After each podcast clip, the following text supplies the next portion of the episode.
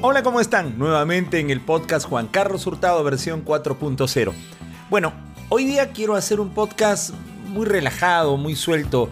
Es un podcast que lo estoy haciendo, y lo voy a decir, un sábado por la noche, eh, antes de la medianoche exactamente, todavía no llegan las 12, pero lo estoy preparando esta hora, así que imagínense un sábado por la noche, uno en casa, qué puede hacer escuchando música, como si estuviera en una conversa con amigos y aquí con Juanca que está a mi lado, vamos a recordar muchas cosas, anécdotas, datos, entonces este podcast se va a llamar Anecdatos.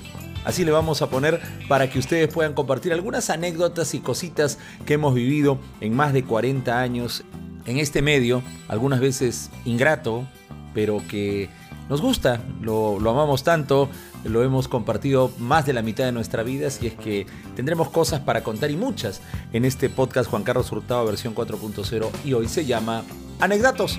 Juanca, ¿cómo estás? Juan Carlos, ¿me permites el día de hoy abrir algunas cervecitas? La cerveza eh, no me gusta tanto como antes, ahora yo prefiero tomar otras cosas. Un whiskycito. ¿Por qué no? ¿Por qué no? Así que en el trayecto, en el transcurso de este programa vamos a ir conversando como si estuviéramos en una reunión de patas. Bueno, lo somos, hemos vivido toda nuestra vida juntos, ¿no? Por supuesto, mi querido Juan Carlos. Así es que Juanca, la pasaremos lindo y recordando algunas cosas que nos han ocurrido en todo este tiempo. Por ejemplo, hay muchas anécdotas, ¿sabes que Yo recuerdo mucho, mucho, mucho los conciertos, los viajes que hemos hecho. La radio nos ha brindado la oportunidad de conocer artistas que quizás sean inalcanzables para muchos, para muchísima gente. De verlos en conciertos simplemente ya, pero nosotros hemos tenido la suerte de entrevistarlos, estar cerca a ellos, conocer a quienes jamás, jamás hemos podido imaginar. Y una de esas anécdotas que, que fue muy curiosa fue la que me ocurrió en el estadio de Boca, pero la historia vamos a entrelazarla debido a que este artista que, del cual voy a hablar también tiene participación en la música que se hizo en la década de los 80, porque Charlie García, la verdad, es un grande, es un tipo que ha hecho tanta música desde los 70, 60 tal vez en sus inicios, pero Charlie eh, forma parte de toda la gente, de todos los chicos que salían en esa década de los 80.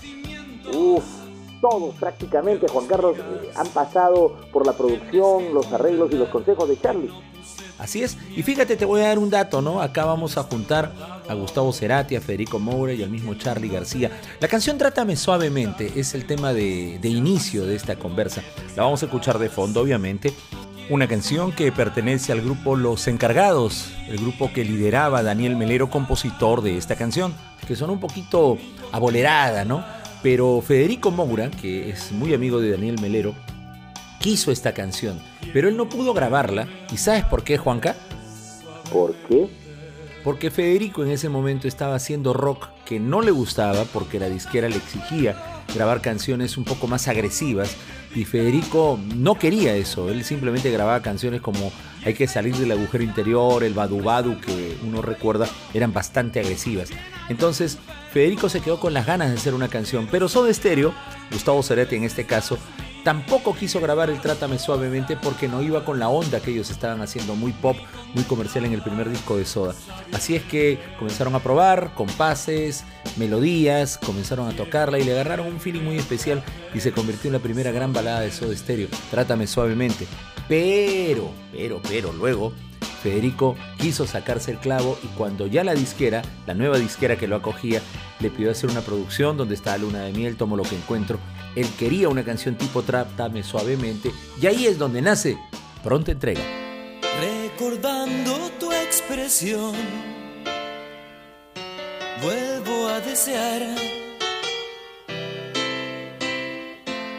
esas noches de calor llenas de ansiedad. Pero Juan Carlos, tú hablaste de Charlie. ¿Qué es lo que recuerdas de él? Bueno, muchas cosas. Eh, Charlie García y la mayoría de intérpretes argentinos en la década de los 80 camuflaban canciones, eh, trataban de darles títulos distintos para hablar de política, hablar de la represión que se vivía en Argentina desde los 70s y un poquito antes, ¿ah? con la época militar Luego ya en los 80s ellos no podían tampoco en las radios tocar canciones de grupos ingleses por el caso de las Malvinas, ¿no? Entonces la música de YouTube, Smiths, Police, por mencionar algunos, eran influencia para ellos, pero no necesariamente tenían que tocarlas o igualarlos. Influencia, digo. Y Charlie García hizo algo diferente. Todas sus canciones tenían un tinte político. Estoy verde, eh, Los dinosaurios, el mismo Demoliendo Hoteles, son canciones camufladas de temas políticos. Y este Charlie García lo recuerdo muy simpáticamente cuando me comenzó a fastidiar en el concierto de los Billys con su chompita roja, girándola así como si fuese una hélice, ¿no? Como hacen en las barras de fútbol. Y comenzó a mover su chompita, su chompita, su chompita y me caía en la cara. Pero yo no sabía quién era el que estaba moviendo la, la famosa chompita roja. Bueno, cuando volteo a la derecha, porque él estaba a mi lado derecho, percibí un flaco alto con jeans celeste, zapatillas, eh, pues estaban sucias las zapatillas por, el, por la cancha de boca, está el piso mojado, las zapatillas estaban sucias, un polito blanco y la chompita roja, pues cuando lo veo estaba súper borracho, estaba pero, pero feliz de la vida cantando las canciones de Lobis, esta anécdota con Charlie García que me ocurrió justo en el estadio de Boca Juniors, donde en un palco muy muy arriba, al lado derecho, lo recuerdo, las luces se enfocaron a Diego Armando Maradona, pues Imagínate, no, lo, vi jugar en Lima, lo vi jugar en Lima cuando vino un partido U Boca, con gol de Escobar, me acuerdo de penal, ahí lo vi a Diego, y también en el Perú-Argentina famoso que ganamos con gol de Juan Carlos Oblitas. Bueno, ahí lo vi jugar, pero a Diego Armando Maradona lo vi en su palco, increíble, una anécdota muy grande en ese recordado concierto de los Billys que se dio a finales de los noventas. Las medidas de seguridad eran estrictas, solo ingresaban los periodistas acreditados, Hubo mucho cuidado con que esta conferencia no fuese grabada por alguna emisora que no auspicie el evento. Nuestra grabadora de mano fue escondida en un lugar poco accesible para el control y así pudimos ingresar con ella. Eran las 15.10 minutos hora argentina y se inicia la conferencia. Si escuchan un poco de interferencia es comprensible porque no podíamos colocar la grabadora cerca a los VGs, pero lanzaremos al aire la entrevista y las preguntas que hicimos. Barry, perdón, buenas tardes. Para Lima, Perú, Z Rock and Pop, te habla Juan Carlos Hurtado. Cuatro preguntas para los Billys. Aquí va la primera. ¿Cuál es la razón, la razón de la vigencia de los Billys? No, I, I, think there is high quality music being made. Um, I guess you have to be more selective these days. So you choose who you really like. I think um, David Foster makes great records. There's a lot of great records out there. Um, but the reason we're still doing what we're doing is because basically we love music and we're brothers. So you're right about that. Barry dice que la razón por la que seguimos haciendo esto es porque amamos la música y a la gente le gusta lo que hacemos. También habla sobre la cantidad de discos grabados y habla de la gente que gusta de su música y que sus hermanos creen lo mismo. Salud, Juanca. Salud, mi querido Juan Carlos. Vamos a seguir brindando. Porque está bonito, está bonito el programa, está bonito. Cuenta más cosas. Quiero escuchar más. A ver, a ver esta, mira. Esta, esta, es, esta es bien interesante, bien simpática. Me encanta recordarla. En Radio Panamericana, nosotros éramos muy fanáticos de esa radio porque tenía una programación y locutores buenísimos. Arrancaba, recuerdo, así escuchaba yo, Humberto Velázquez, venía Albertín, venía Walter González, venía Iván Márquez con el tornamesa, Mauricio Alcántara, le mandamos un abrazo con la nueva vida de paz, amor y música, eh, Susana con algo azul, Ahí venía Lucho Argüelles con sus fresas con crema, Roberto Lyon, el amigo que nos dejó físicamente con el momento del recuerdo, de ahí venía Benedicto cuando dan las 22 y luego entró Quique Chávez, al cual también le mando un gran abrazo, tiempo que no lo veo, a Quique Chávez Pinchilotti. Entonces nosotros escuchábamos Radio Panamericana y siempre participábamos en los concursos, algunos más difíciles que otros. Cuando estuvimos en la radio comprobamos que esa manera difícil de comunicarse con un locutor es que simplemente a veces después descolgaba el teléfono debido a la gran cantidad de gente que lo llamaba y era más difícil y otros sí se preocupaban en contestarle al oyente. A ver, recuerdo un día de 1979, era una tarde, habíamos salido del colegio, disco show de Walter González, iba entre una 15 a 3 y 15, sí, una y 15 a 3 y 15, llegábamos a la casa a la una mientras almorzábamos, terminábamos y el show de Disco Show, que era el estelar de Radio Panamericana, eh, hacía un bloque de llamadas, eran 10 para elegir al artista invitado en ese entonces. Entonces Walter González contestaba las llamadas, ¿no? Y en una de esas eh, aparece mi nombre, ¿no? Salgo al aire. Hola, ¿cómo estás? ¿Cómo te llamas? Juan Carlos Hurtado. ¿De dónde llamas? De Chorrillos, muy bien. ¿Con quién quieres el show de Disco Show el día de hoy? Yo quisiera Electric Light Orchestra. Elo. Muy bien, punto para Electric Light. Siguiente llamada. Hola, ¿cómo estás? ¿Qué tal? Bien, hola, ¿tu nombre? Sami Sadovnik. Ah, muy bien, creo que se me vive en San Isidro, si no me equivoco, Miraflores. No, no recuerdo bien. Eh, ¿De dónde ya? Muy bien, perfecto, Sami. ¿Cuál es tu grupo favorito? Electric Light Orchestra. Otro voto para Electric Light Orchestra, muy bien. Y casi siempre cuando hacíamos esa, esos concursos aparecía o el nombre de Sammy adelante o el nombre mío. Yo no lo conocía, pero Sammy ya comenzó luego a hacer una gran carrera radial en Radio Libertad, donde oficialmente arrancó, luego Miraflores, Panamericana y toda la historia que sabemos. Ahora es uno de los mejores narradores deportivos de todo el mundo. Y lo digo así con orgullo por ser un gran amigo. Un abrazo también a Sami, que seguramente va a escuchar el podcast porque sí lo, lo, escucha y lo sigue a través de las redes. Y esa anécdota tan interesante de un programa que recordamos mucho en la década de los 70s y 80s, como fue Disco Show de Radio Panamericana.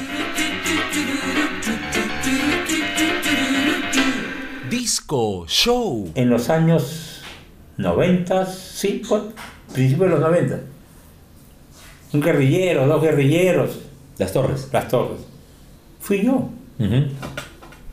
Fui yo. Y hay que tener huevo para poner una canción. Sí, hay que tener huevo. Hay que tener en la época tan difícil. Tan difícil, pues, en que te podías meter en problemas. Y yo lo metí. Pero llegó un momento en que hasta yo desconfié que hubiese sido yo, porque todo el mundo decía que era él. Que era eh, yo. O sea, pero apareció el gato, ¿cómo se llama? Antonio Reyes. Antonio Reyes de la disquera. Y él dijo, no, yo estuve presente acá cuando Walter dijo para tocar y, y, ya yo, él me, eximió de, ¿cómo se llama? De dar más explicaciones. Y, y los que decían que no, se tuvieron que quedar callados porque el gato Antonio Reyes dijo no, es lo que dice Walter. Yo te voy a dejar hablar, Juan Carlos, porque todo lo que tú cuentas yo lo he vivido y me trae muchos recuerdos. Tú sabes que yo no tengo edad, yo te he acompañado toda la vida y yo puedo volverme un niño en un momento, puedo ser un adolescente, un adulto y hasta estar en esta parte contigo porque soy tu otro yo.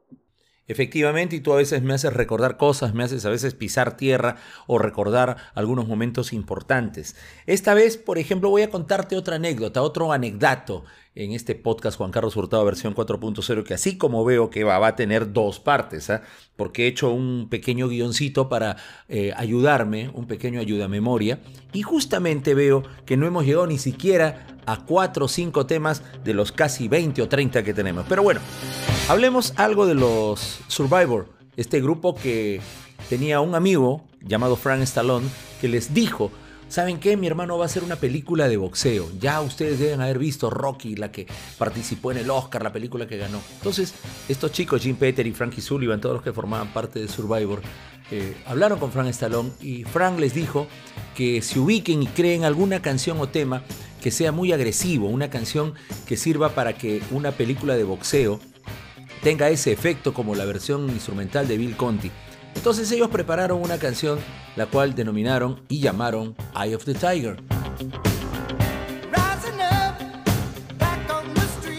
Luego hicieron Burning Heart en otra de las versiones de la película Rocky.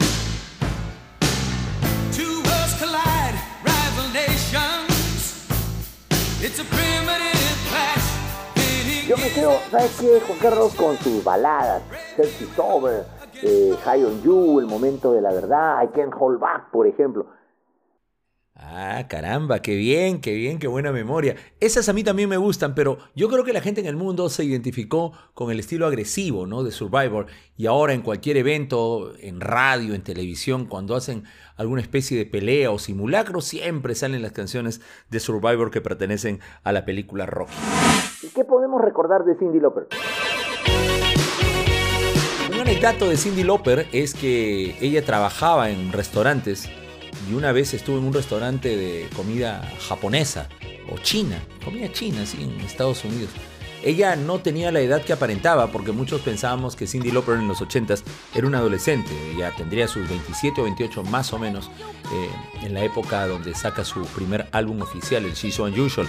Pero ella eh, se identificó en una escena que vio cuando había una chica, una chica que estaba con los padres y se notaba que estaba aburrida, era una adolescente Entonces ella comenzó a verla a la chica, vio que los padres la trataban con bastante rigidez, tenía que estar muy sentadita, ¿no? No, no podía expresar lo que sentía. Y Cindy Lauper la ve. Y ese fue el momento preciso para que se vaya formando una de las canciones más grandes de la historia, dedicada a todas las chicas adolescentes que se identificaron con aquella cantante del pelo naranja, multicolor, con vestidos completamente rebeldes para la época, y Cindy Lauper se inspira en esa escena para hacer Las chicas solo quieren divertirse.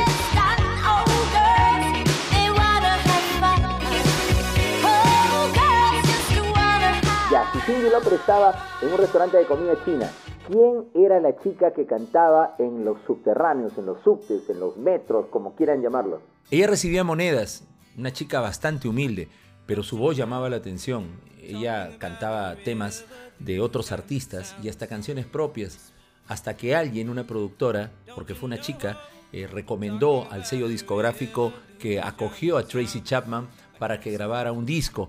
Esa primera producción tuvo a Baby Can I Hold You y también tuvo Fast Car como las canciones que marcaron la diferencia con esta cantante de voz bastante, bastante gruesa que vivió también problemas. El racismo era muy fuerte en ese momento y no podía tampoco expresar el amor que sentía por una periodista 20 años mayor que Tracy Chapman con la cual vivió un romance. No estoy muy seguro si todavía siguen juntos, pero era mayor que Tracy. Ellas vivieron un romance que no era permitido para la época. Vamos a recordarla, Tracy Chapman, aquí en el podcast Juan Carlos Hurtado, versión 4.0. Hoy se llama Anecdatos.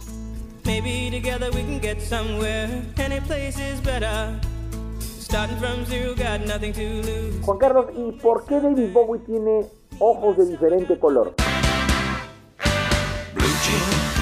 En los videos eh, yo también me preguntaba eso cuando lo veía en Disco Club, luego en NTV, pero averiguando un poco, la pupila muchas veces se dilata. Los que tienen ojos claros lo saben. Hay, momentos en que un ojo marrón puede convertirse en verde o el verde se puede poner amarillo, depende de, de, las circunstancias que se ve. Por ejemplo, uno va a la playa y muchas veces hasta los que tienen ojos claros los ojos cambian de color. Bueno, en el caso de David Bowie tenía una pupila más dilatada que la otra, pero de joven, más o menos entre los 12 y 13 años, tuvo un problema, una pelea y recibió un golpe. Eso hizo de que la pupila se dilatara más y el ojo tuviera un color completamente diferente. Uno era celeste y el otro era casi rojo. Los de David Bowie, tipo conejo, ¿no? Unos ojos así tenía David Bowie, cantante que siempre lo recordamos. El decir mi canción más aburrida, la canción que no quiero tocar, la canción que todo el mundo me pide, tengo que cantarla, pero muchas veces no quiero hacerlo, es Mother Love.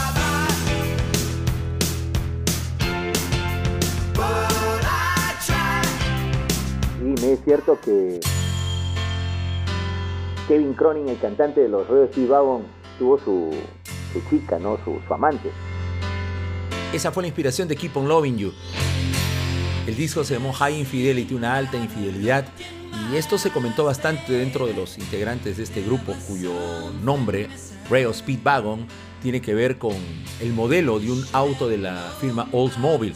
Eh, esta, esta firma de autos tuvo un modelo de camión y si ustedes ven los discos de R.E. Speedwagon van a ver en la parte delantera, la parte delantera como de un camión precisamente. Y ese era el modelo que en el año 1900, entre el 20 al 30, estaba circulando. Pero bueno, vamos al tema, ¿no? Vamos al tema. El Speedwagon era el modelo del auto, por si acaso. Vamos al tema. Kevin Cronin había vivido una infidelidad había dejado a su pareja por otra chica, la cual lo volvió loco y le dedicó todo este disco. El hombre estaba completamente enamorado, había perdido el sentido de las cosas por esta chica. Cuando años después él hace el disco Wheels Are Turning, donde está Can't Fight His Feeling. La prensa eh, le hizo recordar en una conferencia acerca de aquel romance que tuvo. Y si esa canción Can't Fight His Feeling seguía todavía dedicada a aquella mujer que se quedó en el anonimato.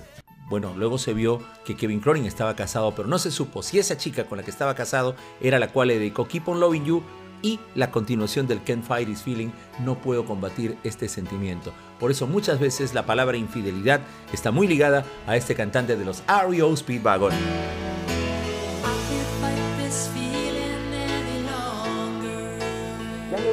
Está bonito el programa, pero quiero que me cuentes una cosa.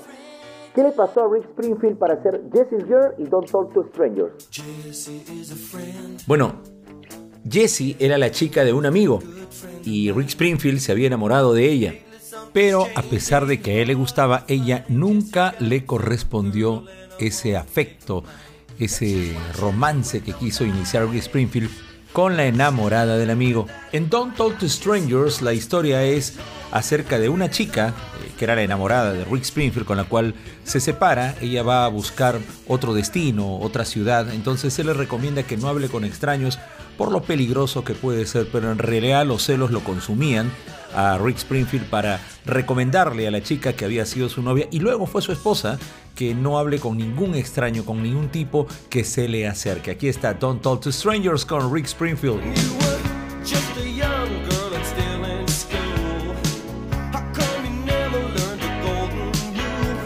Oye, y esa chica guapísima de ojos celestes que sale en el video de Nikita. Bueno, no era rusa, era británica. Ella aparece como modelo, era el perfecto perfil para hacer el papel de una, de una militar, ¿no? Era una chica muy alta. Termina bailando con, con Elton John, ¿no? Pero ¿sabes quién hace los coros en Nikita Juanca? ¿No? George Michael. Él aparece en la producción, hay un tema Wrap Head Up que está dentro de este disco donde está Nikita, donde sí se siente más la voz de George Michael. Pero aquí George Michael hace la parte coral, escúchenlo bien y por ahí que lo van a, a detectar. Nikita fue uno de los más grandes éxitos de un Elton John que en el año 83 él había vivido pues la etapa más grande de su carrera en los 70s. Él en un momento era el artista número uno en el mundo. Hablemos entre el año 72 al 75, 76 más o menos.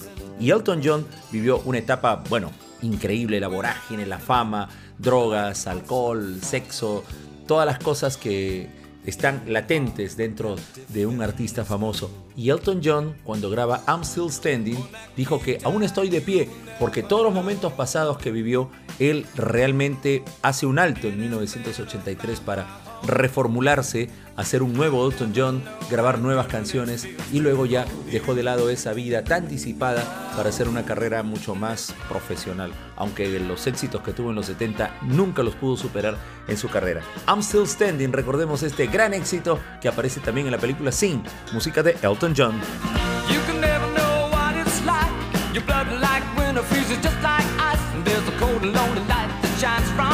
You wind up like the wreck you hide me acuerdo que cuando vino Phil Collins, que fue en el 95, Juan Carlos, la televisión transmitió su llegada. Sí, sí, exactamente. Y yo me dirigía a la conferencia de prensa porque habían solamente 10 invitados. Y yo tuve el gusto, el honor, la satisfacción que queda en mí de haber sido uno de esos 10 invitados a la conferencia de Phil Collins. Nada más 10. Así, como te digo, 10 invitados. Y transmitieron la, llegada, la conferencia, recuerdo, que fue entre 4 de la tarde a 6. La hora exacta no la sé, pero sí fue en la tarde, donde pudimos ver en persona a Phil Collins. Le dimos la mano, estuvimos al lado del tipo casi de mi talla, un metro setenta y cinco aproximadamente, rosado, muy, muy, muy rosado estaba. Recuerdo hasta la vestimenta, estaba con una camisa jean celeste, un jean del mismo color, y Phil Collins fue muy amable. ¿Y qué pregunta le hiciste? Ah, la pregunta que le hice Phil Collins, bueno, a ver, déjame recordar. Eh, ya, ¿por qué eh, Phil Collins en todas sus producciones aparece él retratado en diferentes ángulos? Si recordamos el face value, él sale una toma desde arriba, ¿no? En blanco y negro. El hello, it must be going, él sale como de perfil, ¿no? Con un fondo azul. Luego viene el No Jacket Required, donde también sale su rostro. Sale el disco donde está Another Day in Paradise, que también sale del otro perfil. Y le hice la pregunta, y aparte de ello, porque creo que en el disco donde está en el Both Sides también sale su rostro, le pregunté por qué todas las canciones estaban escritas con su letra. Y bueno, ¿no? sonrió, le gustó la pregunta para que la, había pensado bastante. Y Phil Collins eh, dijo simplemente que él, una de sus pasiones era escribir. Bueno, en ese momento no había una laptop, pero lo hacía puño y letra. Y que las fotografías eran parte de que él había sido un fanático del cine. Él eh, la mamá era publicista y Phil Collins aparece como extra en la película A Hard Day's Night. Él sale corriendo dentro de todo ese grupo de chicos que salieron detrás de los Beatles en la primera escena de la película. Bueno, ahí está Phil Collins porque la mamá eh, lo llevó, lo llevó para que forme parte de esos extras. Y Phil Collins tiene estudios de fotografía, le gusta mucho el cine y él justamente hizo que sus discos tengan su rostro para quedar marcados en la historia. Un detalle muy interesante en la carrera de Phil Collins.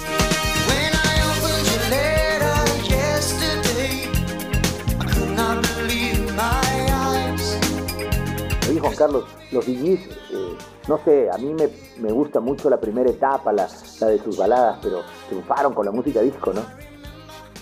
Pero el cambio era lógico, muy inteligente. Barry Gibb, Robert Steedwood, que era el, el dueño del sello, la RSO, fueron tan inteligentes que variaron, porque los Bee tuvieron éxitos románticos, pero grandes, como, como puede remendar un corazón roto del 7-1, tuvieron Run to Me, estuvieron eh, con la banda sonora de la película Melody a finales de los 60, las canciones sesenteras como Massachusetts, Tengo que darte un mensaje, hasta nos quedamos en Al borde del universo, nos quedamos en Noches de Broadway, Fanny se tierna con mi amor. Y fíjate bien que todas esas canciones tienen un corte melódico. Pero había una, un lunarcito que se llamó You Should Be Dancing, que era completamente diferente. Y ahí la voz de Barry Gibb sonó distinta a todo lo que habían hecho antes.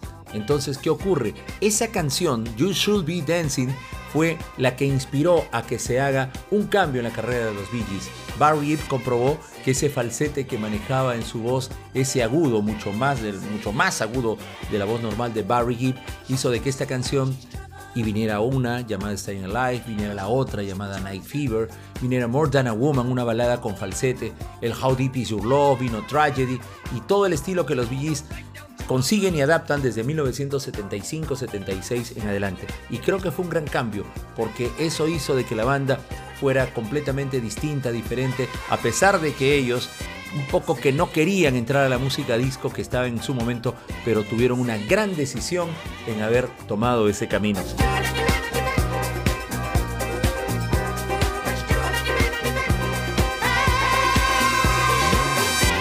Oye Juan Carlos, sí me hubiera encantado estar en un tono con música de Donna Summer. Sí, por supuesto. Imagínate un concierto de Donna Summer hubiera sido un tonazo, ¿no? Juanca, tú sabes que los artistas siempre tienen algunas exigencias, ¿no? Hay un listado cuando los contratan para giras y las entregan a los empresarios, los requerimientos, ese es el, el, título de la frase que quería llegar, los requerimientos que los artistas piden a los empresarios para presentarse. ¿Tú sabes, Juanca, uno de los requerimientos que Donna Summer tenía para sus shows? No. A ver, cuenta, cuenta, cuenta. Detrás del escenario, en sus requerimientos, había agua, pero ¿tú sabes qué era lo que no podía faltar? Fruta fresca. Anda. Sí, fruta fresca. Todos los conciertos de Donna Summer tenían que tener fruta fresca y agua. Ese era el requerimiento principal que tenía la reina de las discotecas.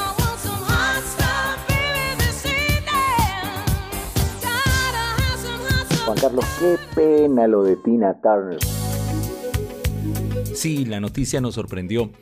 Anne May Bullock, esta cantante que sufrió mucho, bueno, ya se han hecho series, películas sobre la vida de Tina Turner, con un loco, desquiciado, desubicado, consumido por el alcohol y las drogas como Ike Turner, que violentaba mucho a Tina, eh, los golpes eran comunes, pero hicieron una, una carrera exitosa en los 60 y bueno, luego Tina Turner con Angela, que fue su mejor amiga, hizo que vuelva a cantar. Por eso surge el disco donde está What's Love Got to Do With It, Private Dancer, eh, hecho en el año 1984.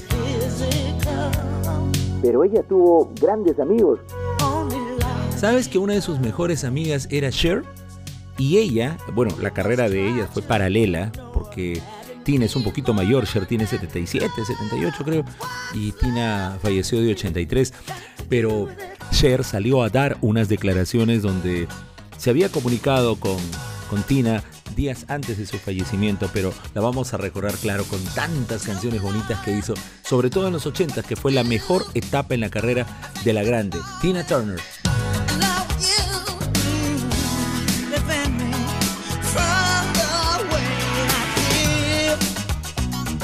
Juan Carlos, yo te voy a hacer una pregunta. ¿Qué disco Madonna graba estando embarazada? Ah, el álbum Ray of Light, donde nace su primer hijo. Sí, sí, sí, el Ray of Light.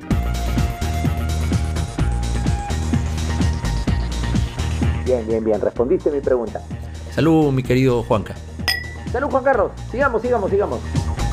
Por si acaso esto lo estoy grabando un sábado por la noche en la casa en una conversa de patas con mi otro yo y estamos recordando algunas, algunas cositas, ¿no? Por ejemplo, siempre se ha creado un mito acerca de Angie, ese famoso nombre que los Rolling Stones inmortalizaron dedicando una canción a Angela Burnett, la esposa de David Bowie, que era muy amigo, muy muy amigo de Mick Jagger, de Keith Richards. Eran como, era como de la mancha David Bowie. Entonces graban una canción, pero aquí lo que nadie sabe, lo que nadie puede comprobar, porque el mito, tú sabes, a veces cuando se cuenta una cosa, se dice algo y esto se queda en el anonimato, no se, no se aclara realmente, hace que se convierta pues en un mito, en una historia eh, sin resolver, en un misterio sin resolver podría darse el caso. La canción Angie dedicada a Angela, la esposa de David Bowie, pero dicen que ella tuvo un romance con Keith Richards. Esto molestó un poco a David Bowie. Otros dicen que la canción fue hecha por Mick Jagger para ella porque también vivió un romance con Angela. Y también dicen que bueno, no, Angela se sintió un poco despechada porque sospechaba que Keith Richards y David Bowie habían tenido algo. Entonces, esas historias cruzadas, esas historias que nunca se aclararon, forman parte de ese mito llamado Angie, grabada en 1974.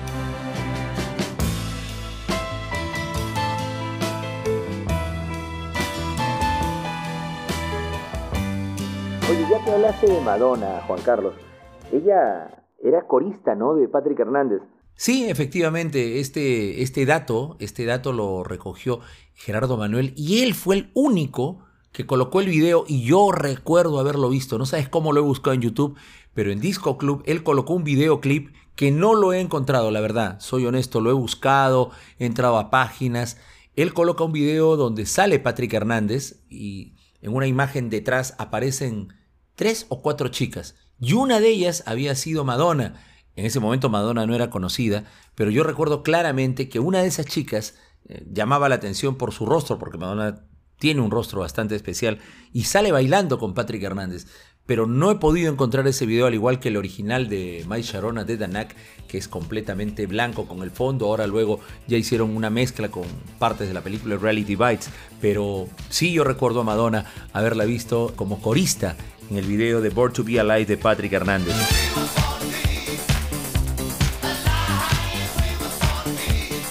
Oye, pero Madonna, Madonna tiene un ojo para descubrir artistas. Pero claro, ella creó un sello discográfico llamado Maverick y había una chica que tenía otro sello que estaba cantando pero que su carrera no la habían impulsado. Entonces Madonna le propone firmar la primera artista que, que graba para el sello Maverick. ¿Y sabes quién fue? No. Ah, bueno. La verdad que sí, sí lo sé. Sí lo sé. Alanis Morissette. Graba el Jack Little Pill con el sello Maverick que pertenece a Madonna. I'm broke, but I'm happy. I'm poor, but I'm kind. I'm short, but I'm Oye, pero qué mala suerte, ¿no? ¿Recuerdas que ya teníamos todo listo para irnos a ver a Madonna a Estados Unidos? Ah, bueno, esa es, esa es otra anécdota que nos ocurre, ¿no? A ver, déjame recordar. Para sacar las visas a Estados Unidos eh, es un poco fastidioso. La verdad que sí. El pagar, el derecho, la cita, tienes que esperar uno o dos meses. Bueno, era el año 2001 y yo saqué la cita. Saquen cuenta con las fechas, ¿eh? Yo saqué la cita en junio. Y la cita real en la Embajada de los Estados Unidos, allá en la Avenida El Polo, era para el día 15 o 17 de septiembre. O sea, una semana después del atentado. Así es. Y cuando llego, deben haber habido unas 100 personas. A nadie le dieron la visa. Alucina, mi querido Juan. A nadie le dieron la visa. Y nos perdimos el concierto de Madonna con carta. Ya teníamos el hotel reservado, las entradas. Nos perdimos de ver a Madonna. No pudimos verla por el atentado de las Torres Gemelas, donde a nadie, eso es cierto, ¿eh? a nadie le dieron visa. Una anécdota que ocurrió en el año 2001.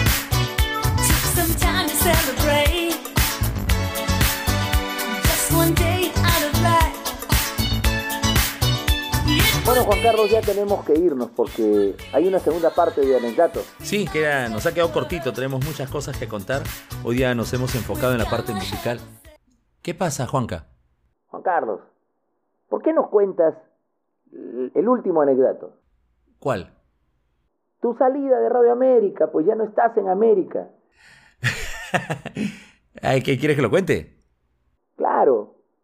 ¿Por qué saliste de Radio América? Bueno, me retiré de Radio América.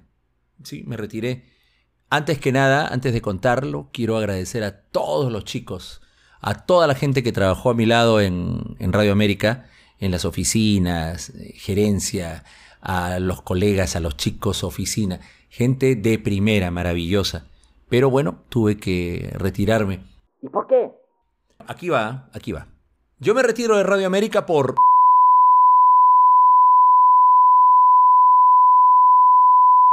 Antes que... mm, Bueno, tomé la decisión y ya. Oye, pero Ahí quedó, Juanca. Ahí quedó. Gracias, nos vemos en el próximo Anecdatos, porque hay una segunda parte. Juan Carlos Hurtado, versión 4.0.